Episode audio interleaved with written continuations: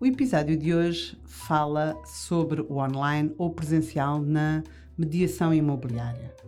Pois bem, eu diria que ambos. O online veio e veio para ficar. Pronto, isso está, está fora de questão. E quem está nesta atividade tem que obrigatoriamente estar a, a par e passo de, das novas tecnologias. Senão, fica completamente atrás. Uh, mas também acho que, e o bom destas tecnologias, e eu gosto de tecnologias, atenção, não sou nada arcaica, estou sempre. Eu criei este podcast precisamente para falar consigo, para ficar com uma ideia diferente do setor imobiliário. Portanto, eu achei que havia necessidade de criar este podcast. Portanto, eu gosto de coisas diferentes e acho que o online veio para ficar e ainda bem que veio dar aqui uma lufada de ar fresco aos setores. Uh, mas também acho que não se pode uh,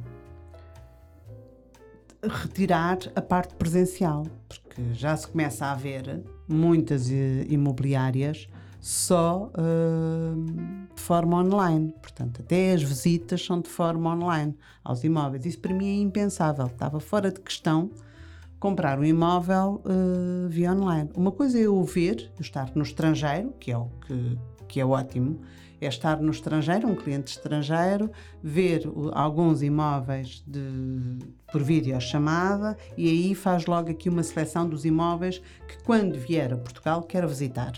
Mas tem que ver sempre. É? Eu, pelo menos, sou assim, eu sou de pessoas. Tá? Não, aí ninguém, uh, ninguém me tira esta ideia do, do atendimento de excelência, o atendimento uh, preferencial. E isso só se dá com o contacto das pessoas não é? O contacto pessoal deve ser valorizado, mesmo nesta era digital, porque nada, nada substitui um sorriso, um aperto de mão, eh, uma, uma palavra agradável ou até mesmo uma conversa sobre, sobre o, o setor imobiliário, um esclarecimento sobre, sobre o imobiliário. Isto, isto online não faz. Não permite isso. Não há essa.